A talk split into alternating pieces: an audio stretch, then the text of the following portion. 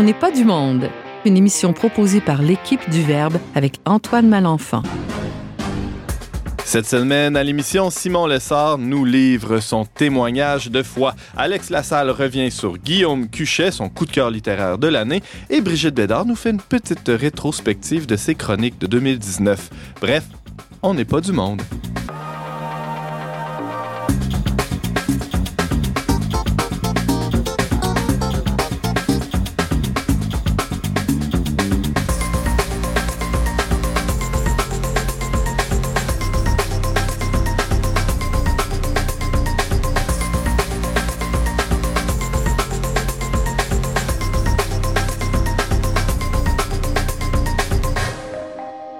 Bonjour à tous, chers auditeurs. Bienvenue à votre magazine culturel catholique. Ici, votre animateur Antoine Malenfant, rédacteur en chef aussi pour Le Verbe Média que je vous invite à découvrir euh, sur toutes ces plateformes. Il y a un magazine qui s'en vient en janvier assez bientôt. Il y a notre euh, site web, le euh, qui est mis à jour très régulièrement. Nos plateformes aussi sur les réseaux sociaux. Bref, il y en a pour tous les goûts. Et aussi notre balado, euh, On n'est pas du monde, qui euh, se retrouve aussi sur les ondes.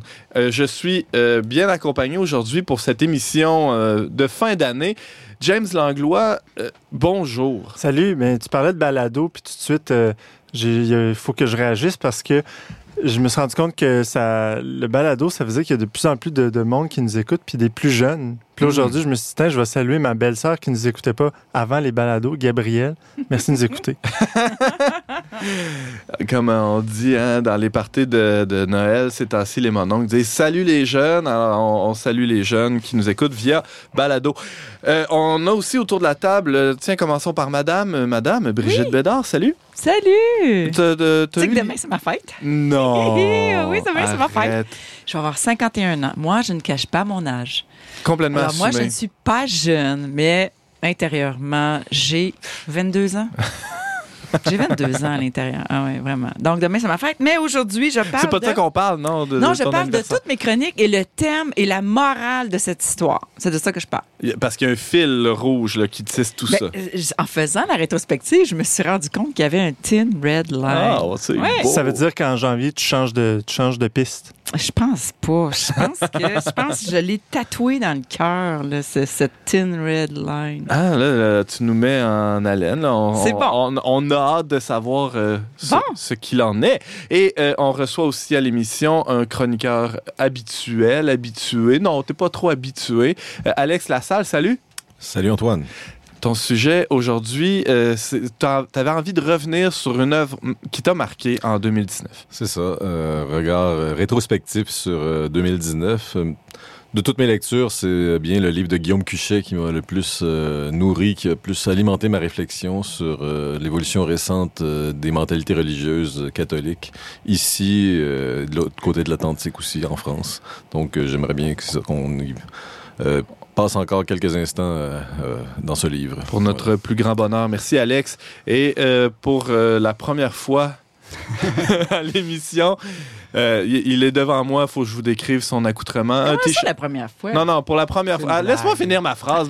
Pour la première fois à l'émission, on va avoir un témoignage de Simon Lessard. Ah! Et il porte fièrement le, S de Superman ou de, de, Super Simon, on ne sait pas trop.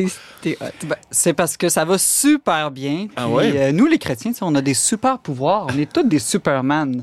Mais le monde veut nous faire croire qu'on est du monde ordinaire. Puis ça, c'est un mensonge. Donc moi, vraiment, j'ai mis mon T-shirt de Superman aujourd'hui pour me rappeler ma vraie identité. Wow, et, tu vas euh, faire ça à travers euh, ton témoignage de vie, comment tu as rencontré Jésus, c'est ça? C'est à peu près ça? J'espère que ça va être super aussi, mais on t'en donnera des nouvelles après ta chronique. Alors, euh, bonne émission à tous.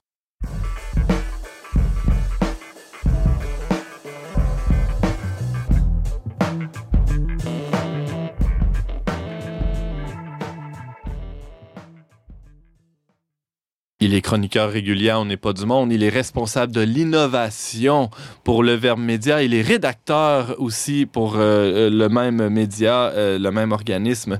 Et il s'appelle Simon Lessard. Bonjour Simon. Bonjour Antoine. Simon, aujourd'hui, c'est le grand jour, non pas que tu vas te marier ou quelque chose comme ça, mais c'est le jour où tu témoignes publiquement de ta foi sur les ondes. Tu, tu as l'habitude quand même de parler Je de l'ai ta déjà foi. fait, mais je suis toujours stressé. Ah, c'est Parce que je me sens comme un imposteur. Pourquoi? Mais parce que j'ai toujours l'impression que ma manière de raconter ma vie puis ma conversion, c'est peut-être pas vraiment ça qui est arrivé. Puis je me dis, quand je vais arriver au ciel, Dieu il va peut-être me dire, toi, tu pensais que c'est ça qui est arrivé, mais moi, je vais t'expliquer ce qui est vraiment arrivé. Ben, pour l'instant, on va se contenter de ta ça, version. ma version. Parce que c'est la seule euh, à, à la- à laquelle on, on a accès. Mm. Euh, D'abord, euh, t'as quel âge? J'ai 33 ans, l'âge du Christ. Ça important. tombe bien, hein? Ben oui, c'est ça. Ouais. Alors, c'est c'est pas. euh, on, on va souhaiter que ça soit pas trop euh, un crucifiement là, ou une crucifixion, cette, cette chronique-là, mais il y a tout le temps un peu de mortification dans le témoignage. Ouais, exactement. Surtout que mon histoire, vous allez voir, elle est vraiment plate. Arrête! Non, mais c'est vrai, les gens autour de moi, ils ont des histoires de conversion extraordinaires. Tout allait mal, tout va bien, j'ai rencontré Jésus. J'ai... En tout cas, moi, je trouve que c'est assez euh, plat. Puis, mais Dieu agit aussi dans, dans les plaines. Y a- y a- tu es assis entre euh, Brigitte Bédard qui répond à, à, à ce critère Entre deux montagnes ouais, ça. extraordinaires. de, de conversion fulgurante et d'un autre côté Alex euh, Lassalle qui est complètement évaché sur son fauteuil et qui repense à sa propre euh, histoire de vie Ouais. et comment c'est c'est un long fleuve tranquille C'est ça, des conversions d'intellectuels, c'est souvent très plat. ça fait pas de la bonne tu lis radio un livre, puis là, ah, t'es plus pareil. Il n'y a pas encore de maison d'édition qui m'ont appelé pour faire un livre témoignage. ça ne saurait tarder après euh, ton, ton témoignage que voici hein, et sans plus tarder euh, je te laisse te lancer Ben, veux-tu que je commence Simon. avec mon enfance, Antoine? oui c'est toujours mieux de commencer Mais tu par le début. mon enfance, elle est très ordinaire. Hmm, Je peut-être moins que suis tu penses un, un Québécois tellement classique. Euh, mes parents sont divorcés, on vivait en banlieue, des fonctionnaires, et j'ai passé mon enfance devant la télé. Et j'ai été baptisé, mais évidemment, on n'était pas pratiquant. Bref, rien, Classique. rien de spécial dans mon enfance. tout va bien tout est normal Ouais, à l'adolescence, à peu près la même chose. J'allais à l'école publique. Dieu, ça n'existe pas. On n'en parle pas. C'est même pas une question. Sauf une fois où je me souviens que j'avais perdu mon sac à dos. J'étais vraiment désespéré. J'étais allé aux toilettes de l'école. Puis j'ai dit, Seigneur, si tu existes, fais que je retrouve mon sac à dos. Arrête. Et je te promets que si je le retrouve, non pas je vais me convertir ou croire en toi, en toi, mais je vais arrêter de parler mal de toi. ah ben c'est déjà un bon, un bon point Je sais pas si j'ai parfaitement tenu ma promesse. Sûrement âge? pas. Je devais avoir 15-16 ans. Mais je me souviens que j'ai fait plus attention parce que oui, je l'ai retrouvé, mon sac à dos. Mhm. Et là, Simon, euh, l'histoire se, se termine pas là. Euh, Non. ta, ta foi, Voilà. ta, foi a grandi, hein, du moins on l'espère. Euh, C'est vraiment au cégep, là. Je dirais qu'il y a eu Mhm. un, un premier tournant, là. comme, comme pour plusieurs d'ailleurs des chroniqueurs qui, qui, qui ont passé à ce Mhm. micro du témoignage, il y a, l'éveil des, des, aux grandes questions philosophiques, c'est, c'est peut-être Exactement. Moi, c'est vraiment mes profs de philo, surtout mon premier prof de philo qui m'a marqué. Je dirais que ma première conversion, c'est une conversion à la vérité. Tu sais, après tout, la vérité, c'est un attribut de Dieu. Ouais. Il y a des gens qui sont plus touchés par la beauté de Dieu, d'autres sa bonté. Moi, c'était la vérité, la philosophie. Euh, mon professeur de philosophie, il m'impressionnait. Il avait huit enfants, il était charpentier, il avait construit sa maison, il était avocat de formation, puis il était aussi, de, je pense, docteur en philosophie et en théologie. C'était un homme intelligent et sage. Et vraiment, il nous éveillait à douter de ce qu'on pense déjà savoir. Sortir de la caverne. Exactement. Mhm. Donc, il faisait bien son cours de philo 1. et puis, euh, et, et puis ben, il a réussi. Il m'a donné une passion pour la recherche de la vérité. Et ça, je pense que dans le monde d'aujourd'hui, c'est la première conversion. Euh, donc, dans un monde souvent sceptique, agnostique, où on nous dit, on nous décourage au point de départ, cherche pas des réponses aux grandes questions, de toute façon, c'est impossible. Et lui a allumé une étincelle en moi pour la recherche de la vérité. De cet élément déclencheur-là, de cette, euh, cette étincelle-là, euh, t'as as poursuivi ton, ton cheminement ou euh, ça, ça, ça a percolé comment, là, de, de la tête au cœur? Il y a eu... Qu'est-ce qui s'est Ben là, passé? p- va pas trop vite. Ah, le cœur, ça va prendre encore un peu de temps. Mais aussi, une chose que je veux dire, moi, j'ai pas eu de grande crise d'adolescence. Le cégep, ça n'a pas été la grande débauche. Euh, mais j'avais quand même, comme beaucoup de jeunes de ma génération, un amour pour des choses comme Star Wars ou Le Seigneur des Anneaux. Euh, des univers fantastiques où on a des super pouvoirs, comme je parlais un, peu plus tôt euh, dans, l'émission. Et puis, je pense que cette soif de merveilleux, euh, elle est naturelle en nous. On a une soif naturelle de surnaturel. Et euh, en tout cas, euh, vous verrez, mais je pense qu'un élément euh, important, c'était cette attirance pour moi vers euh, le, le surnaturel, comme si je sentais, j'aime à dire que je me suis pas converti quand tout allait mal, je me suis converti quand tout allait bien. Mais justement, je me disais, tout va bien, je devrais être parfaitement heureux selon les critères du monde. Mais il me semble que j'ai soif de beaucoup plus dans ma Hmm. vie. Hmm. Et ça, ça m'a mis en recherche vers quelle est cette autre chose qui me manque peut-être. Tu étais fait pour autre chose, c'est ça? Tu, tu sentais que tu étais fait pour une certaine grandeur, en tout cas, pour essayer de sortir de ce monde désenchanté dans lequel on vit, même si tout, tout semble aller bien. C'était, Mm. ça, ça n'était pas assez pour étancher ta soif de, de grandeur. Et euh, la prochaine étape, ça a été La quoi? prochaine étape, ça a été l'université. Donc, je me suis dit, avant d'étudier pour travailler, je vais étudier pour savoir le sens de la vie.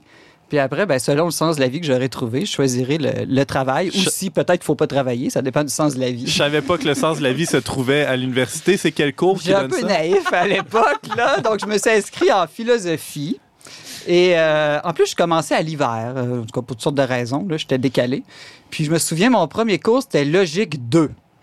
Moi, j'avais pas fait de logique 1. Première fois de ma vie que je débarque dans une classe universitaire, j'ai rien compris Un du manque cours. flagrant de logique. Ben ouais, c'est ça. Et donc, je capote un peu, disons, en, en langage de Brigitte. Et puis, euh, et puis je m'en vais cogner sur la porte du prof, puis je lui Tu demande... vin dans ton verre, non? Non, non, on est à l'eau, tout le monde. Et, et- et puis, euh, je lui demande des conseils. J'ai écouté, je viens d'arriver à l'université, j'ai rien compris dans votre cours. Avez-vous des conseils à me donner? Il dit, bon, fais-toi-en pas pour le cours, je vais te donner les notes du cours 1. Bon. Et puis, il me dit cette phrase, je savais pas, c'était une citation de la Bible à l'époque. Il me dit, si tu as la chance de trouver un sage, use le seuil de sa porte. En voulant dire, c'est moi le sage, viens me discuter souvent avec moi. je pense que c'est ça qu'il voulait dire. Mais il est très humble malgré bon, tout. ça. De l'autopromotion bien, bien déguisée. Exactement. Donc, j'ai usé le seuil de la porte de ce grand professeur de philosophie et on a eu des grandes discussions ensemble et grâce à lui, j'ai découvert ce que je pensais impossible. C'est-à-dire? Que Dieu existe. Pas juste qu'il existe comme un choix où je décide qu'il existe, mais qu'on peut le savoir avec certitude par notre raison. Donc, moi, j'aime à dire, je ne crois pas que Dieu existe. Je le sais. Amen. Ben, Il y a des gens qui vont dire pré- c'est- c'est prétentieux, ça manque Ah, d'humilité. Mais pensez à tous les autres scientifiques. Est-ce que les scientifiques s'excusent qu'une vérité existe en mathématiques, en, en physique? Non. Si c'est vrai puis qu'on l'a découvert, c'est une bonne nouvelle. Et c'est très humble. C'est pas moi qui ai inventé cette vérité-là. J'en suis seulement le témoin. Et, mais après ça, une fois que Dieu existe, mais là, ça, ça débloque vers d'autres questions. Et si qu'il y a moyen d'en- parler de manière rationnelle aussi. Hein? C'est c'est ça que tu as découvert avec ce, ce prof-là aussi. C'est ça. Donc, plus tard dans mon cheminement, je suis retourné voir ce prof-là, puis j'ai dit J'ai entendu dire parler que vous faites partie d'un groupe qui donne des catéchèses à des adultes. Donc, j'aimerais ça, suivre ces catéchèses-là. Je me disais justement peut-être trouver la chose qui manque dans ma vie. Mais j'ai dit pas pour me convertir, là. Non, non. juste avoir une culture générale sur le christianisme. Je trouve ça aberrant que j'étudie en philosophie. Tous les grands philosophes sont ou bien chrétiens ou bien en réaction au christianisme. Et je sais même pas vraiment c'est quoi le christianisme. Je suis moi-même baptisé, je viens d'une culture profondément chrétienne, la culture québécoise, et j'ai une ignorance crasse. Donc j'aimerais ça avoir une catéchèse fondamentale. Il me dit, euh, ben là, trop tard, ils sont déjà commencés cette année, tu reviendras l'année prochaine. Hein? Vous voyez que c'était pas du prosélytisme. hein? Non, non, c'est ça. Il n'est pas très marketing finalement. Non, donc l'année l'été, je m'en vais sac à dos en Europe. Je fais une coupe de péché à droite, à gauche, ce qui aide parce que j'ai vu que plus de péché donne pas plus de bonheur. Et je reviens à l'université et le professeur m'a dit bon ben les catéchèses c'est au sous-sol de telle église, euh, tu iras là, invite un ami, tu vas voir ça va être moins plate. Ce que tu as fait. Oui, et, en- et là, c'est vraiment la providence de Dieu, parce qu'en même temps que j'ai commencé ces catéchèses-là, j'ai un autre ami, Francis, euh, qui lui étudiait avec moi, qui m'a invité dans un groupe de jeunes adultes qui avaient la foi à une conférence. Et ça, c'est important dans mon cheminement, parce que j'ai découvert qu'on fait être jeune et avoir la foi, donc m'identifier à des jeunes. Euh, aussi, j'avais mes professeurs qui m'ont montré qu'on fait être intelligent et avoir la foi. Et il m'a invité aussi à un autre groupe, où un frère dominicain qui organisait des cercles de discussion philosophique. Hmm. Et lui m'a vraiment aidé aussi à découvrir non seulement que Dieu existait, ça je le savais déjà, mais que Jésus est Dieu et que l'Église est une fontaine, une source de vérité. Euh, encore quelque chose souvent qui dérange les gens, mais moi c'était l'inverse. Je cherchais la vérité. Ben ouais. Si je trouve une lampe magique avec un génie qui répond à toutes mes grandes questions, c'est une bonne nouvelle, pas une mauvaise nouvelle qui Mm. m'obligerait à penser des choses. Au contraire. Puis à travers la personne de Jésus, euh, peut-être as-tu découvert que Dieu, non seulement il existe, mais il t'aime. Exactement. C'est que là, jusqu'à maintenant, Dieu, pour moi, c'était juste comme la cause première de l'univers. Hmm. Mais à travers les catéchèses, ce que j'ai découvert, c'est que j'ai besoin d'être sauvé. Mais moi, ça, ça voulait rien dire. Tu vas être sauvé. Sauvé de quoi? Tout va bien dans ma vie. L'enfer, je suis pas sûr que ça existe de toute façon. Mais j'ai découvert, au début, en tout cas, c'était peut-être pas le plus profond, mais j'ai découvert que j'avais besoin d'être sauvé de mon orgueil. Hmm. Hein, J'essayais de devenir un homme bon et vertueux, mais au fond, j'y arrivais jamais par mes propres forces. Sauvé de mes mauvaises pensées, de mes impuretés, sauvé de toutes mes incohérences dans ma vie, sauvé de l'absurde aussi, d'une vie absurde euh, dans le monde dans lequel j'étais, d'avoir un vrai sens à la vie. Puis, ultimement, sauvé de la mort, hein, parce que qu'on- il y a bien une chose certaine dans la vie, c'est qu'on va mourir. Puis on veut pas ça. Oui, exactement. Et Mais après oui, ça, je me souviens, là, il y a un, un moment dans ma vie, donc oui, c'était très intellectuel, il y a un moment où j'ai eu un déclic, où j'ai dit, là, c'est plus rationnel de croire que de ne pas croire. Mm. Et si je ne crois pas, je vais être incohérent avec moi-même, parce que tout mon cheminement m'amène à voir que c'est là qu'est la vérité. Et moi, j'avais toujours l'idée, la vérité, c'est ce qui nous rend libres et heureux. Hein, Jésus dit ça même, la vérité vous rendra libre. Si c'est vrai, c'est pas une mauvaise nouvelle, c'est une bonne nouvelle. Donc moi, euh, Dieu, l'Église, le Christ, pour moi là, c'était une découverte fascinante. Waouh, la source du bonheur. Et, et donc je l'ai embrassé, je l'ai embrassé. Comme j'étais déjà baptisé, je suis allé voir un prêtre que je connaissais, j'ai fait une confession toute ma vie. Il m'a dit euh, bon, malgré tes grands péchés, euh, t'étais pas trop au courant de ce qui était bien et mal, fait que fais-toi-en pas. Puis j'ai commencé à aller à la messe, puis à prier. Puis là, j'ai eu l'expérience extraordinaire d'être exaucé. Dans toutes mes prières, Dieu m'exauçait rapidement, constamment. Sûrement des grâces de début de conversion, mais c'était, ça ne pouvait pas s'expliquer là, par le hasard. C'était beaucoup, beaucoup plus que ça. Et surtout l'expérience d'être de plus en plus joyeux. Hmm. Et après ça, tout ce que j'ai fait, c'est suivre la joie. Fait que la joie m'a amené à aller à la messe, ben, pas juste le dimanche, mais plus souvent en semaine, puis de prier. Puis, puis, puis finalement, la grande expérience que j'ai vécue, c'est de découvrir l'amitié aussi dans l'Église. J'avais des extraordinaires amis à l'université, on avait des conversations de fous, on était très généreux, on se voyait souvent. Mais en Église, j'ai découvert un niveau d'amitié que j'avais jamais connu où on peut tout se dire, tout partager, où on veut le bien les uns des autres. Et ça, ça a été vraiment important dans, mon cheminement. Je pense qu'on a tous soif d'amitié. On sent tous que notre bonheur est dans nos relations humaines, que ce soit familiales ou autres. Et là, j'ai goûté dans l'Église, dans l'expérience d'Église, euh, ce désir que j'avais d'amitié profonde, vraiment profonde. Et donc, je dirais que ma, ma conversion, ça a été ça, une recherche de bonheur, recherche de vérité et de découvrir tout ça euh, dans Jésus et dans son Église. Une Ouais. bonne nouvelle, euh, ça se partage. euh, C'est ce qui fait qu'aujourd'hui, tu es, pleinement engagé dans, dans, dans, dans la propagation de la foi, on pourrait Ben dire, oui, là, ouais. j'aurais pu faire un autre témoignage sur ma vocation, Ouais, mais en tout cas, j'ai certainement une vocation à faire connaître la bonne nouvelle. exact. Moi, Brigitte, je comprends pas pourquoi tu dis qu'elle est plate, ton histoire. C'est passionnant. J'étais suspendue. Parce que je suis bon à mettre de l'intonation, Brigitte. non, mais c'est j'aime cette démarche euh, par rapport à la raison. Moi, c'est pas du tout ça qui m'est arrivé, mais c'est ça. Le Seigneur, il vient nous chercher avec où on est. où Mm. on est, avec qui on est. Il nous, je trouve ça super beau, vraiment là. Mais le Seigneur, c'est quand même un bon scénariste, hein? Ah, Ma- mais malgré ça, tout. the là. best. Puis, tu sais, si un an avant ma conversion, si quelqu'un m'avait dit un jour tu vas être catholique, j'aurais ri. J'aurais dit je peux être n'importe quoi, mais certainement pas Jamais. ça. Et évidemment, c'est là que le Seigneur nous rencontre quand Ouais. on, on est trop certain. Ah, que c'est beau. Merci c'est beau. beaucoup, euh, Simon Lessard, pour ce témoignage de foi. Et on peut évidemment te lire et, dans le Verbe euh, et t'entendre à On n'est pas du monde assez régulièrement. Merci beaucoup, Simon. Merci Antoine.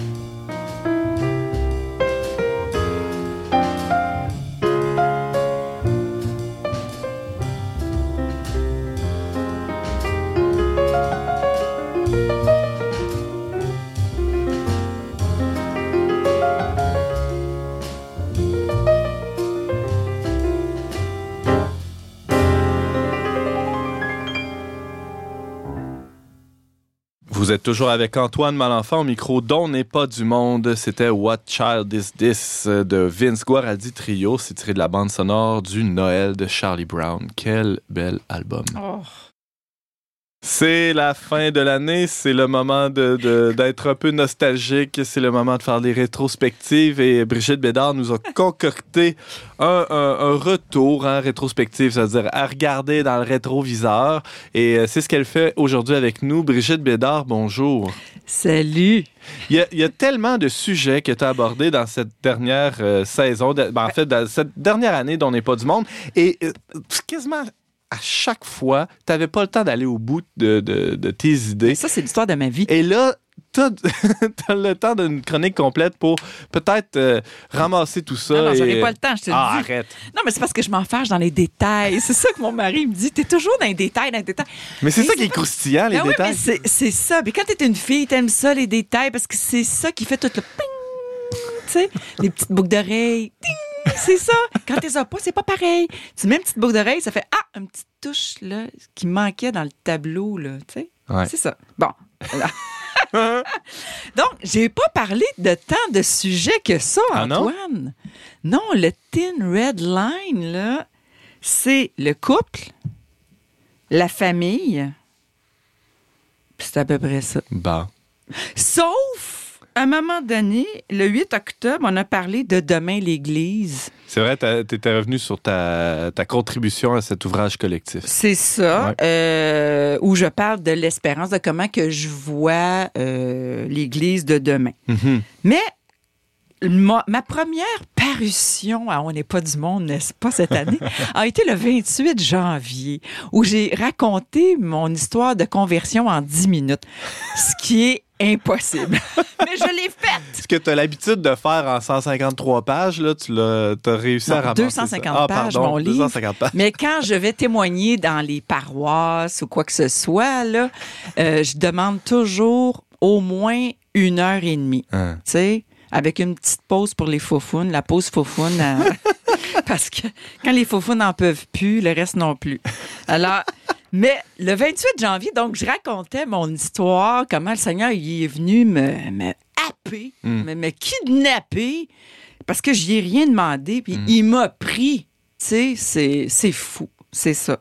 Mais c'est ça. Moi, il fallait ça. Sinon, je pense que. C'est sûr que je serais morte aujourd'hui si le Seigneur n'était pas venu dans ma vie me, me kidnapper. Puis là, Comme dit Charles Péguy, quand Dieu veut une âme, il l'a.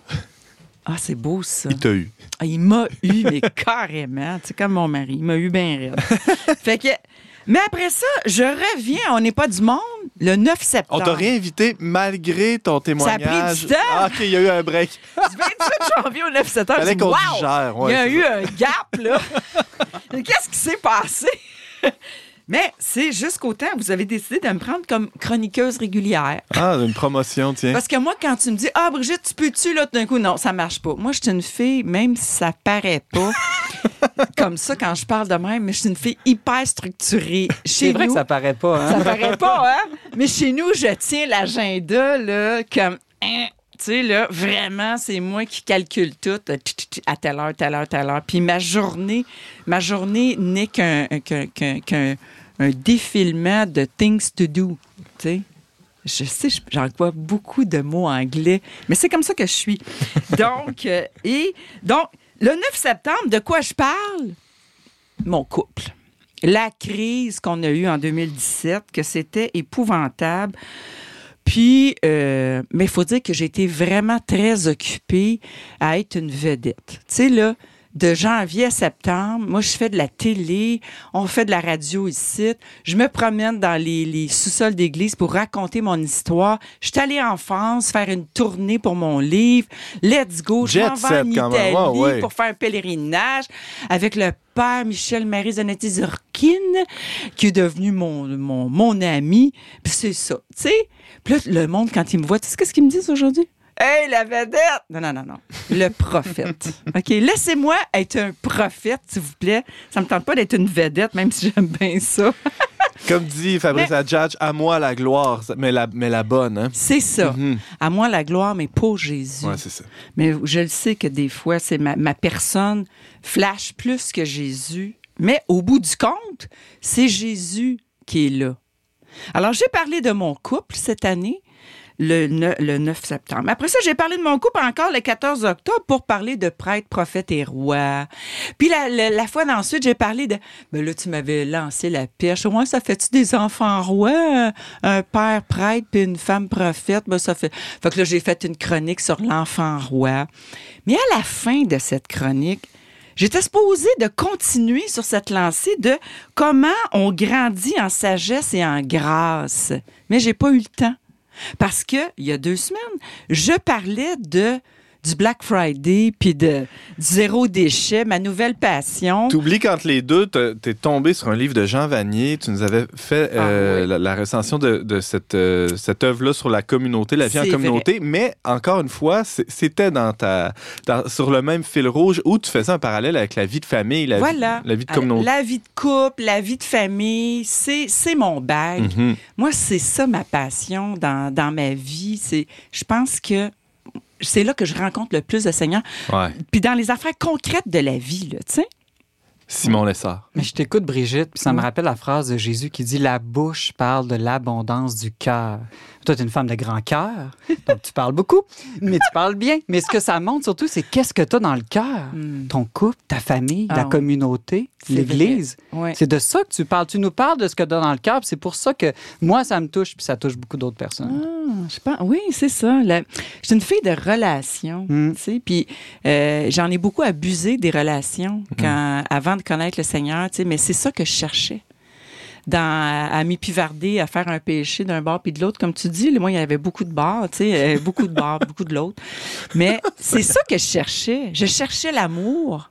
Je cherchais une vie communautaire. Puis c'est, c'est l'Église qui m'a donné ça, tu sais, de cette joie de vivre euh, dans cette vie communautaire. Fait que toute cette année, c'est de ça que j'ai parlé. Puis, mon livre de ma petite contribution euh, bien modeste à Demain l'Église, c'est de ça que ça parlait. Comment je vois l'Église de demain? Je la vois communautaire, dans des petits groupes euh, lumineux, mais tout, euh, tout euh, underground, je dirais, qu'on voit pas très bien, tu sais. Fait que moi, c'est ça. Puis, zéro déchet, Black Friday, c'est encore pour ma encore famille. famille, ben oui. C'est l'idée. Puis, bon, c'est quoi, le, c'est quoi le, la morale de toute cette histoire de cette année? Je me suis dit, ah ben avant de parler de la morale, là, je manquerai pas mon coup. Je vais parler de mon support gaspésien. je veux parler de mon support gaspésien parce que j'ai jamais le temps de finir mes chroniques. Là, je finis toutes les chroniques que j'ai pas eu le temps de finir. Je voulais vous parler de mon droit, t'as le droit. Brigitte, c'est la fin de l'année. euh, on, on est plus lousse là, que d'habitude. Vas-y. tu sais, on est le 30 décembre. Ben, demain, moi, je reçois chez moi. Le 31, c'est ma fête. J'organise un méga party.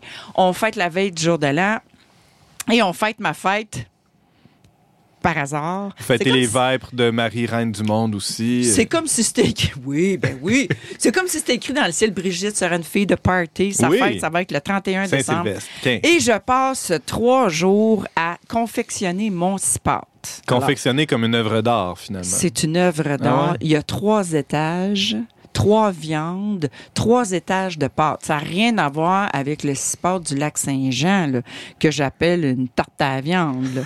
là. Non, non. Le ciport gaspésien, parce que moi, je suis gaspésienne d'origine et fière de l'être. Alors, c'est une couche de viande, trois viandes. Tu prends celle que tu veux. Après ça, une couche de patates, puis après ça, une couche de pâte que tu fais toi-même avec amour. Et même une année, je me suis risquée à faire une pâte sans gluten parce que j'étais intolérante au gluten. Donc, mais c'était moins bon un peu. Fait que là, je le fais, je le fais avec gluten, puis bon, c'est pas si pire. euh. Il y, a, il y a James Langlois qui se peut plus, là, qui, qui doit absolument euh, réagir à, à ton commentaire Tu sur le pas du lac du Saint-Jean, lac Saint-Jean. Je pense que les... Non, mais j'ai beaucoup d'affinités, euh, on va dire, humaines avec le lac Saint-Jean. J'apprécie pas du tout que tu dénigres la tourtière. Ouais, moi aussi, Du lac Saint-Jean. c'est pas, c'est pas.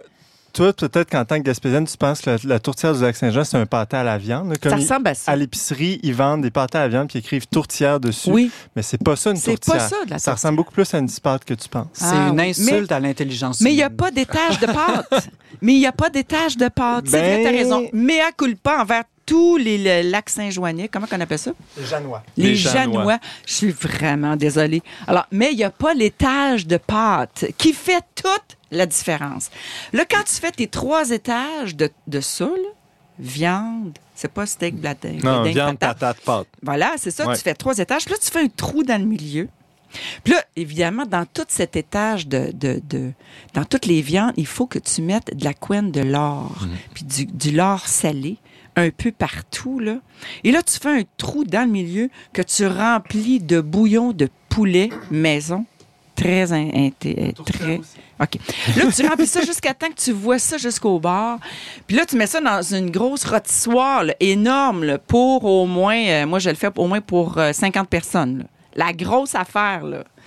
Puis là, tu mets ça dans le four, là, 5 heures, je pense bien, à 325, là. C'est encore pour la famille, tout ça, Brigitte. Oui, oui, oui. Ah oui, oui, c'est ça. Puis ça, tu fais tous les petits condiments avec ça. La table est hallucinante. Moi, j'aime ça manger. On mange toute la nuit, on danse toute la nuit, puis on joue à des jeux. Des jeux de fous. Faudrait que je vous parle du jeu du grelot, mais bon. Faudrait que vous veniez chez nous. Ouais, ben, c'est ça. Au jeu du grelot. Et de toute façon, je pense qu'il va falloir euh, faire une compétition officielle de six pâtes, là, parce que, Ah. bon, je, je, je Ah, pense, je- je pense je vous que, je pense que hein. oui, C'est bon, un sujet assez euh, Donc- polémique. Mais euh, est-ce qu'il y a une- moi j'ai une question qui me titille, est-ce qu'il y a une bénédiction spéciale avant d'entamer ce six pâtes-là ou euh, ça se mange euh, comme ça avec un bénédicité bien ordinaire? Un bénédicité bien ordinaire, ben c'est sûr que c'est sûr qu'on va souhaiter bonne fête à Brigitte puis tout ça. non, non, il n'y a pas de bénédicité euh, spéciale. là. euh, c'est juste qu'il y a bien du monde, puis euh, c'est festif. Puis, Simon? tu sais, Est-ce qu'il y a la bénédiction, la tradition de la bénédiction de la nouvelle année dans ta famille? Est-ce Oui. que ton mari bénit la famille? Oui. ou, euh, Ah oui, oui. Chez nous, ça, c'est bien important. Mon mari est debout. Nous sommes tous à genoux. Hmm. Et il nous bénit pour euh, la nouvelle année. Et on- ensuite de ça, on va chez son, son père qui va nous bénir aussi, toute la famille à genoux. Puis c'est la bénédiction paternelle. Ah oui, chez nous, c'est bien bien important. Ça, on a toujours fait ça. Puis j'espère que ça va, ça va rester. Hmm. Mais la morale de toutes ces chroniques, revenons à la morale de toutes ces chroniques, j'essayais de faire, mais c'est quoi le lien? C'est quoi le lien? Puis, c'est Jésus. C'est Jésus. Rencontrer Jésus, revenir à Jésus, prier à, Jésus en couple, en famille, euh, imiter Jésus dans mes zéro déchets, dans ma vie communautaire. dans- Tu sais, Jésus, là, Il était il a- zéro déchet, ben oui. c'est sûr, Ben non, c'est clair. il en générait pas de déchets. Puis tu sais quoi? Il a choisi de vivre une vie communautaire. Il aurait bien pu décider de vivre tout seul, comme Dieu aurait décidé de vivre seul. Mais par amour, il nous a créés. Par amour, parce qu'il nous aime, tout simplement. Puis Jésus a fait pareil. Donc, imiter Jésus, puis vivre comme lui, en communauté, à révéler nos péchés en communauté. Je parle dans notre famille, on n'a pas le choix que de révéler nos faiblesses. Si on veut vivre une vraie vie communautaire, tu révèles tes faiblesses comme tu révèles tes forces et aider les autres à révéler leurs dons, leurs talents aussi. On a tous un don et ma vie de couple, ma vie de famille, ma vie communautaire, c'est ça, c'est de, de s'aider les uns les autres à révéler le don que le Seigneur a mis en nous. Puis il y en a beaucoup de gens, il y a des, mes enfants, ils croient qu'ils n'ont pas de don. Hmm. C'est notre job de les aider à ce que, à les faire euh, éveiller, hein, à leur faire essayer plein d'affaires. Puis là, à un moment donné, on voit, ah, il y en a une, elle a un don pour nous faire rire, là, amener la joie. C'est un don extraordinaire dans une famille. Alors, pourquoi ça serait pas ça pour cette année, là, d'essayer en famille de faire euh, éveiller les dons de chacun de nos enfants, puis de notre époux, et bon, ici, c'est tous des hommes. C'est quoi le don, le don le plus grand de votre épouse? Vous le connaissez sûrement, mais le don qu'elle a et qu'elle ne connaît pas. Hmm. Alors moi, je vous mets ça dans votre petit bon Noël. là. ça serait quoi le don que votre épouse a qu'elle ne connaît pas suffisamment et que ça serait bon qu'elle mette en valeur et que vous, là, vous allez l'aider à, à la mettre, à mettre ce don-là en valeur au quotidien? C'est une belle mission, ça, pour euh, 2020, non? Je, je- je- J'ai hâte d'avoir une épouse pour la mettre en valeur. Oh, mesdames! Moi, je vais avoir de la misère à continuer l'émission. Là. Je vais continuellement euh, réfléchir à ça. C'est- tu viens de me poser un- une bonne question. euh, Ah, merde! Ouais. Ben, si, ça- si cette, euh, cette chronique peut aider à vous faire réfléchir, messieurs. Ah, merde. Euh, Brigitte Bédard, tu faisais une rétrospective de, de ton année 2019 avec nous à On n'est pas du monde et euh, tu es euh, tu es aussi euh, tu fais partie de l'équipe de l'émission La Victoire de l'amour. On peut t'y voir et t'entendre et euh, tu as publié cette année. J'étais incapable d'aimer aux éditions Artege.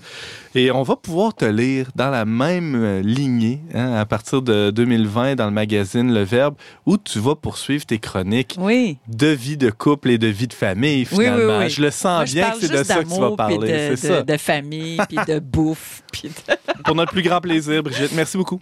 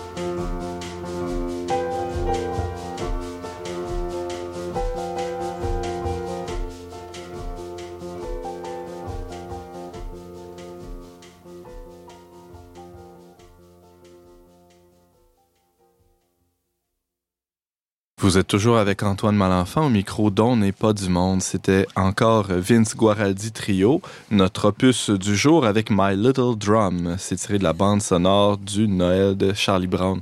Et Brigitte se fout de ma gueule avec mon accent. Non, c'est parce que James, il danse. Ah, ok. euh, ben, James, James joue au petit canard jaune. Excusez, c'est avec Joe Dallin. Ah, la ben c'est ça, c'est la, la frénésie de, de fin d'année, comme dit Simon. Euh, James, t'as quelque chose à dire ou tu veux juste Non, non, il faire des gestes? danser. La musique était trop bonne. Ah, c'est bon. Ah, c'est ça, c'est pour ça. On poursuit l'émission, on, on garde le, le- Le côté sérieux là, de Regarde l'émission avec après le côté givré de James, exact. Le côté sérieux, euh, oui, Alex Lassalle, Ouais, c'est trop le fun, cette émission-là. Ça là. Faut que je rende ça un peu plus plate. aidez-nous. Alex, une chance que t'es là hein, pour nous, euh, nous faire réfléchir aux choses sérieuses de la vie. Et là, euh, Oui, c'est ça.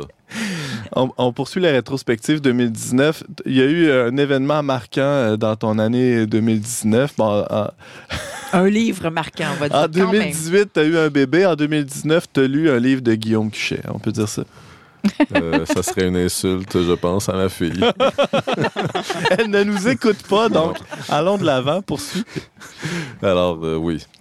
Je- on, on est dans l'idée d'une rétrospective, donc euh, j'ai pensé qu'il était euh, opportun de revenir sur euh, la lecture qui a le plus alimenté ma réflexion cette année. Donc, tu l'as dit, le livre de Guillaume Cuchet intitulé Comment notre monde a cessé d'être chrétien, qui s'interroge sur l'impact que le Concile Vatican II a pu avoir sur le phénomène du décrochage massif de la pratique religieuse au milieu et à la fin des années 60. Je prends une seconde pour résumer la thèse de Cuchet qui expliquait qu'il y avait trois éléments à prendre en compte pour expliquer ce décrochage, selon lui. D'abord, l'évolution euh, prononcée des mentalités en société, donc une évolution ou une mutation socio-culturelle qui a touché à peu près tous les champs euh, de la société, qui se préparait dès après la guerre et qui a explosé au plan culturel, on peut dire, au milieu des années 60. C'est un peu donc l'atmosphère dans laquelle euh, s'est déroulé le Concile Vatican II. Et pour Guillaume Cuchet, ça vaut évidemment pour le monde catholique, là, le Concile a eu un effet déclencheur. C'est comme s'il y avait quelque chose qui s'était mis en place du fait de l'évolution socioculturelle, mais que le déclencheur pour les catholiques, en ce qui a trait à la pratique religieuse, mais ça aurait été le Concile Vatican II lui-même, parce que l'idée même de réforme religieuse a chamboulé les représentations mentales et incité ou encouragé un, certain décrochage de la pratique. Et ce décrochage, ce serait, toujours selon M. Cuchet, accentué avec deux événements marquants de l'année 1968. Euh, d'abord, mai 68 en France, parce que son cas, évidemment, c'est le cas français, c'est ce qu'il étudie d'abord. Et ensuite, euh, la publication d'Humanité en juillet de la même année. Donc, là, on a deux phénomènes. Et je, je prends, euh, j'ai parlé de ce livre dans une petite causerie récemment et je prenais l'image suivante. C'est comme si le- la mutation socioculturelle avait été cette espèce de bonbonne de gaz propane qu'on avait laissé ouverte dans une pièce. Mhm. Le Concile Vatican II aurait été le briquet qu'on allume dans la pièce et les deux événements de, de l'année 68 auraient été deux autres bonbonnes de propane qui traînaient dans le coin et qui ont explosé peu de temps après. Voilà. Hmm. Euh, tout ça, évidemment, pour expliquer un phénomène, celui du décrochage massif de la pratique religieuse chez les catholiques en France, mais évidemment, ça va aussi pour d'autres pays occidentaux, dont le Québec. Alors, Guillaume Cuchet identifie, comme tu viens de le dire, Alex Lassalle, des facteurs externes, l'ère du temps, la révolution socioculturelle des années 60, et des facteurs internes, c'est-à-dire euh, la, la réforme proposée par Vatican II. Voilà. Le- L'idée même de réforme religieuse, oui. Simon Lessard? Mais euh, ça, ça veut pas dire nécessairement que Vatican II, c'était mauvais. Je pense est-ce que... C'est toute la question. hein. Les catholiques se déchirent sur euh, la, la pertinence, la valeur pas le euh, vrai de concile Vatican avec II. les vrais textes du Voilà. concile. euh, mais Ah. l'autre chose que ça me faisait penser Oui. aussi, c'est euh, mai 68. En tout cas, la- les Oui. deux éléments que tu as nommés, là, c'est vraiment les deux éléments d'une crise d'adolescence. hein, la désobéissance et le sexe. Je trouve Oui. que ça... Ah oui, puis, moi, je suis Non, mais ça résume 68, bien. C'est c'est dans pas un 68, hasard, Brigitte, bon. c'est pas ça, a été, ça a été le fait de la jeunesse aussi, hein, qui, qui, qui représentait une euh, portion euh, considérable de la population globale de ces Mm. pays-là. Donc, c'est pas innocent, c'est pas étonnant non plus. Euh, tu poses la question, justement, de la valeur de Vatican II. Est-ce que c'est la faute à Vatican II? Euh, moi, le livre euh, m'a permis de, de m'a- m'attarder un peu sur la question. Je ne suis pas euh, un critique euh, acerbe de, Vatican II, mais je pense que euh, l'honnêteté intellectuelle nous incite quand même à réfléchir sur les effets indésirables, incontrôlables et incontrôlés qu'a pu avoir la réforme religieuse elle-même, comme on l'expliquait dans une première chronique au début de l'automne, mais aussi le contenu de cette réforme. C'est-à-dire qu'on a, il y a eu des déplacements d'accent. On a braqué les projecteurs sur des éléments qui avaient été négligés dans la pastorale, dans la théologie, dans la catéchèse avant Vatican II. Et pour rééquilibrer les choses, on a braqué les projecteurs sur certains de ces éléments. Je pense qu'il y a dans eu- l'ombre, je du pense coup, que- ouais, ouais, ben, d'autres éléments. c'est qu'il y a forcément des effets de balancier ou des effets de, de- je dirais, de ressort. S'il y a quelque chose qui a été réprimé ou refoulé longtemps, ben, il va avoir une réaction proportionnée à, la, répression qui a été exercée. Et euh, j'essaie de, dans mon, on n'aura pas le temps de passer à travers, j'ai fait une liste de, de 12 éléments qui euh, ont connu cet effet de, basculement là, ou de balancier. Mais je peux porter l'attention du, public sur euh, certains d'entre eux. D'abord, la question de l'effet désacralisant que a pu avoir la réforme liturgique. Euh, je prends un exemple, celle du jeûne eucharistique. En 1953, il y a déjà eu une première modification parce que le jeûne eucharistique euh, à l'époque, euh, on devait le commencer au, au plus tard à minuit, hein, avant la messe du matin qui pouvait être à 6, 7 heures, 8 heures le matin.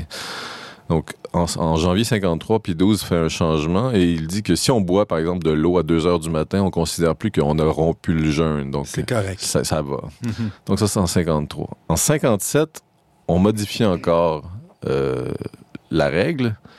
On porte à 3 heures avant la messe le jeûne eucharistique. Donc, boire et manger. Mais ça, c'est 4 ans plus tard. Puis là, on s'en- on s'entend, on parle quand même de quelque chose qui est au cœur de la vie catholique, l'Eucharistie. Hein? Comment c'est sacré, puis donc comment il faut se préparer. On n'était pas, euh, on n'avait pas terminé euh, d'intégrer peut-être ces changements. Qu'en 64, Paul VI a amené euh, finalement la, norme qui est celle qui prévaut toujours aujourd'hui, c'est-à-dire ni, euh, ni solide ni liquide une heure avant la messe. Donc, trois changements en l'espace de 11 ans sur quelque chose qui est quand même dans l'esprit religieux archi-capital, dans l'esprit du peuple de Dieu, quelque chose d'archi-central, et pour des raisons qui euh, ont peut-être été difficiles à comprendre, on a fait des changements. Puis non, pourquoi on a fait trois changements comme ça? Déjà, il y a quelque chose qui peut penser euh, ou apparaître comme de l'ordre de, de l'impréparation. En tout cas, pour quelque chose qui n'avait peut-être pas changé, je ne sais pas, ça, ça avait été établi quand exactement. le- Mhm. le- mais donc, cet effet-là, qu'est-ce que ça a? Euh, ça. Qu'est-ce que ça a comme impact, cette, ce, cette cette changement de norme? C'est ça, je dis, un effet désacralisant. Puis ça a pu être aussi noté dans les variations du discours théologique. On a beaucoup mis l'accent sur, par exemple, la hiérarchie avant Vatican II. Puis là, c'est tout d'un coup, c'est le peuple de Dieu. Et évidemment, la hiérarchie fait partie du peuple de Dieu. Puis si on veut, on comprend ces, ces mutations, ces, ces changements de, de perspective. Mais vu des bancs d'église, Subjectivement. de nombreux ouais. changements de l'ordre rituel, de l'ordre discursif, ont certainement créé beaucoup de perplexité. Puis pas seulement chez des petits pauvres euh, insignifiants qui ne co- connaissent rien à rien. Un type comme Étienne Gilson euh, était un peu perplexe, sinon beaucoup, devant euh, la, nature et l'importance des changements qui ont été apportés.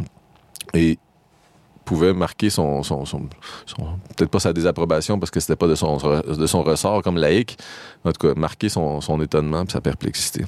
Donc, effet désacralisant, euh, et ça nous a permis aussi, ça- ça- il y a eu un autre effet où je peux dire un changement d'esthétique à Vatican II. Il y a eu un déplacement, on a voulu euh, marquer la proximité de Dieu parce que souvent peut-être on avait trop marqué la distance et la transcendance de Dieu. Encore là, euh, il y avait certainement de bonnes raisons de le faire. Puis c'est- je suis, les, les commentaires que je fais ici, c'est pas pour dire que tout allait bien à Vatican II, on a, on a compris. C'est pour dire qu'il y a un difficile exercice de rééquilibrage qui souvent a peut-être, euh, dont on a peut-être perdu le, le contrôle. On a fait des changements quand même importants euh, qui étaient programmés ou qui, a- qui ont été un peu spontanés, mais qui ont tous mis fin à cette esthétique de la distance, je pourrais dire, qui Mm. existait ou qui prévalait av- avant Vatican II. Les prêtres qui cessent de porter euh, la soutane ou l'habit religieux. Alors, qu'est-ce que ça fait? Ça fait qu'on les confond avec le reste de la masse. Le latin qui, qui cesse. Évidemment, le latin servait de, presque de mur. Hein? C'est comme. Puis, euh, on entre dans l'espace sacré parce qu'on change de langue, on sait qu'on change de territoire. Et euh, il y a- un effet mystérieux aussi, parce que c'est pas forcément une langue qu'on maîtrise beaucoup. Donc, il y a des effets comme ça qui ont pu s'accumuler encore une fois, puis banaliser la réalité religieuse euh, qui avait été autrefois souligné comme étant extrêmement sacré, qui devait être préservé du contact euh, de- du commun des Il y a mortels. une être- ligne nette Ouais. entre le profane et le sacré. Et là, si on veut rééquilibrer les choses, c'est bien, mais euh, je pense qu'il n'y a pas que eu un rééquilibrage, il y a eu aussi des déséquilibres nouveaux. Il y a eu Mhm. des excès dans l'autre sens. Et euh, il y a eu une perte de contrôle pastoral. là. Il y a eu vraiment un free-for-all à un moment donné, fin des années 60, début des années 70, qui a été corrigé par la suite. Mais le dommage était fait. euh, dans, en tout cas, ça, c'est encore, ce sont. Ce, ce n'est qu'un élément là, sur les. Les- c'est ça. les t'as- 10-12 Alex Lassalle t'a identifié une, douzaine d'éléments dans un élément de désacralisation, non pas du fait de la de l'idée de réforme, mais du contenu des réformes aussi. Simon Lessard? Ouais, mais c'est vrai qu'il y a une perte du sacré, mais moi, quand je lis les textes du Concile, j'ai vraiment l'impression que c'est pas le Concile qui a demandé ça, c'est vraiment, comme tu disais, la perte de contrôle pastoral après. Euh, on lit, euh, lit les textes sur la liturgie, ça nous dit pas d'abandonner le latin et le grégorien, ça nous dit pas de prendre, de faire des messes heavy metal en costume de bain, puis euh, de faire de la musique à gogo. Où ça, les messages? Il y en a eu à l'oratoire Saint-Joseph. Ça m'intéresse. La soutane, on c'était pas obligatoire de l'enlever. Donc moi, j'ai vraiment l'impression que le- l'effet pervers est beaucoup plus dans la mauvaise application, peut-être le manque de leadership euh, dans l'application des textes du Concile que dans les textes eux-mêmes. Et ce qui était demandé, qui me semble était assez euh, sont bien ficelés. ajusté et surtout pour revenir à l'essentiel, au cœur du- de ce qui est vraiment le christianisme, puis être capable de parler à un monde qui est de moins en moins chrétien. En tout cas, moi, en tout cas, moi j'ai peut-être la grâce de vivre à une époque où là, ces folies-là sont- commencent à être un peu désuètes, là, puis qu'on retrouve justement le- l'équilibre dans le balancier. Mais en tout cas, moi, je, je mettrais, moi, j'ai vraiment l'impression que c'est l'abus dans l'application. Brigitte? Mais est-ce que le Cuchet, il, il, il explique ça, que c'est Alors, ce que c'est- pas les textes le problème, mais que c'est le manque de leadership ou je sais pas. euh, Alors c'est moi, je, là, je fais du pouce sur Cuchet. Là, faut faut pas attribuer tout ce que je dis à Guillaume Cuchet. Je, je prends la lecture que Cuchet fait de l'événement, les, les causes qu'il donne, et j'essaie un peu de, de réfléchir là-dessus. Et euh, il y a, y euh, j'essaie de systématiser un peu aussi, parce que là, ce sont des éléments dont j'ai parlé qui euh, attaquent, si tu veux, euh, un aspect particulier aussi de l'Église, qui est sa, capacité à représenter l'autorité intellectuelle. Euh, le, la désacralisation a eu un effet sur le discours, je disais. Le discours qui auparavant était très marqué. Voici, l'Église est le pilier de la vérité, comme disait Saint Paul. Elle est donc euh, le phare qui éclaire l'humanité. Et tout d'un coup, par exemple, donne un exemple, on parle beaucoup d'écuménisme et d'interreligieux, puis on reconnaît euh, le bien, le bon, le beau, le vrai qu'il y a dans toutes les autres euh, religions. Si on l'a jamais fait, puis si on a fait que critiquer avant, qu'est-ce que ça donne comme effet? Ben, ça donne que, d'abord, ton discours précédent, il était pas, était pas bon, il était pas équilibré. Puis ensuite, si tu me dis qu'il y a du bien partout, ben, je vais aller voir. Puis je, je vais en trouver. Puis euh, finalement, je vais relativiser. Il va y avoir un effet de relativisation très marqué, puis tellement marqué que finalement, je peux entrer dans cet esprit, pas simplement de, Hmm. de critique, mais de, de, de, de relativisme euh, euh, chronique, si tu veux. Voilà. C'est c'est tout. On, on- ça, c'est un, un ou deux aspects. On a- J'en ai, j'en ai dix autres. Fait qu'on fera, Ben non, c'est ça. on fera d'autres. Bon, faut tout le lire, ce J'ai comme l'impression qu'on va y revenir à comment notre monde a cessé d'être chrétien de Guillaume Cuchet. On, va y revenir en 2020, Alex Lassalle. Je te donne 4 secondes pour euh, conclure la patente. Juste pour préciser qu'en fait, c'est pas un exercice de, de, de, de, de- de critique du concile lui-même, mais des, des effets indésirés et indésirables que la réforme a eu euh, Mm. dans un contexte finalement extrêmement chamboulé, où on ajoutait de nouveaux chamboulements Ouais, par le fait de cette réforme. Donc voilà.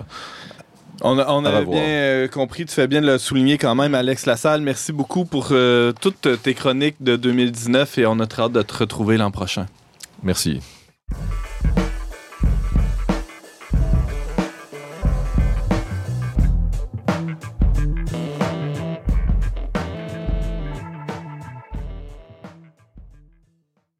C'est tout pour cette semaine, c'est même tout pour cette année. Euh, merci beaucoup d'avoir été avec nous. Mais avant de vous laisser, chers auditeurs, on vous euh, fait quelques petites suggestions. En fait, je cède la parole à, nos chroniqueurs qui vont vous, euh, vous mettre quelque chose à vous mettre sous la dent peut-être dans les prochains jours. Simon Lessard, tiens, commençons avec toi. Ben oui, je suis en train de lire un livre extraordinaire, une réédition de L'Esprit de la liturgie, euh, le plus grand livre, je pense, que j'ai lu personnellement sur le vrai sens de la liturgie par Benoît XVI, qui est réédité avec le livre qui l'avait inspiré, qui porte le même titre, L'Esprit de la liturgie de Romano Guardini.